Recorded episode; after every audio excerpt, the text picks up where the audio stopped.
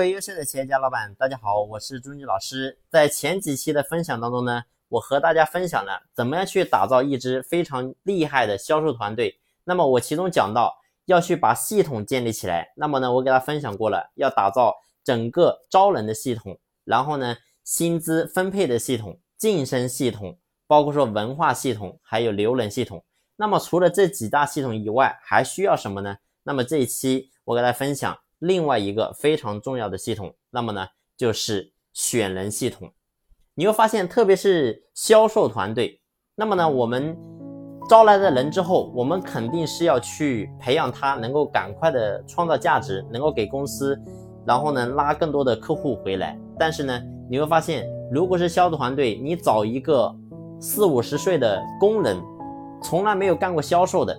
那么你把他拉回来之后，你再去培养他，其实你会发现这个时候你要花的力气是非常大的，而且呢，你要成功的概率是非常大、非常低的。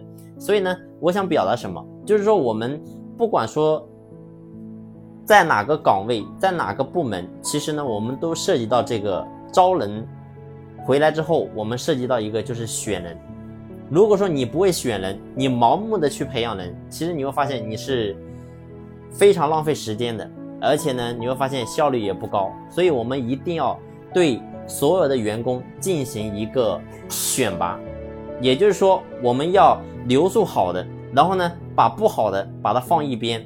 培养人一定是我们要有侧重点，然后把我们的精力放在这些优秀的人身上，然后呢，那些不优秀的普通人，那么我们就顺其自然，一定是这样的，因为每个人的精力都有限。就像佛以前说，他说我要普度众生，但是最后你会发现他有普度众生吗？他也度不了。所以最后呢，你会发现佛也讲了一句话，他说佛度有缘人。所以都是一样的道理。我们在企业内部也是一样的。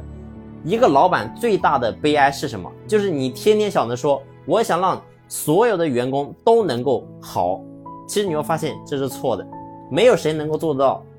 包括说你会发现在咱们国家也是一样的。全中国这么大，你会发现有钱人的人有钱，但是呢，你会发现也一定有没有钱的人。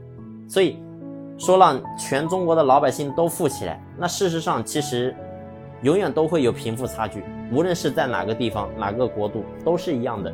所以回到企业，我们要做的一定是把选人把它给选好。那么怎么样去把人选好呢？那么这里有一个非常重要的公式。那么我在以前的分享呢，我也和大家讲过，那么就是。把所有的人分成四类，那么第一类呢，就是能力好加态度好；第二类呢，就是能力好态度差；第三类呢，就是能力差态度好；那么第四类呢，就是能力差态度也差的人。所以呢，你会发现，不管说我们的企业有多少的员工，所有的公司所有的员工，其实呢，都可以按照这四种人进行分类。那么我们作为企业的老板，我们应该。优先的重用哪一类人呢？那么毋庸置疑，当然是第一种，就是能力好、态度也好的人。那么这种人呢，我们被称为是创造者，所以非常重要。我们一定是优先让这些人成为我们重点培养的对象。所以这是第一类。那么除了这一类以外，我们还应该把侧重点放在哪一类呢？那么就是放在能力差一点，但是态度比较好的。所以一定放在这两种人，在培养人这一块。但是呢，还有一类人，就是说他的能力非常好，但是呢态度非常差。这种人我们该怎么用呢？这种人说白了，他只是态度不好。那么呢，我们这个时候可以对他进行一个沟通，然后呢，看他到底是什么原因，然后导致了他的态度不好。这个时候我们可以进行一个再次教育。如果说他能够更改，那么这种人你会发现直接就变成了第一种人，就是能力好，态度也好。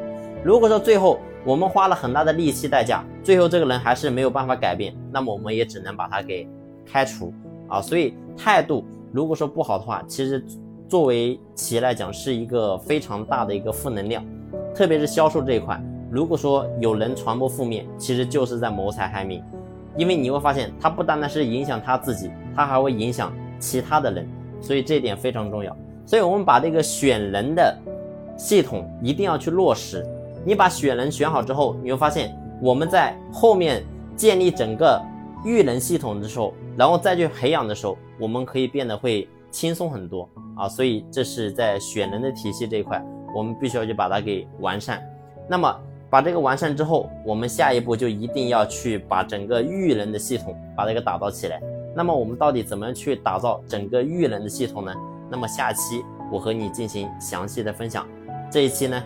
就分享到这里感谢你的用心聆听谢谢。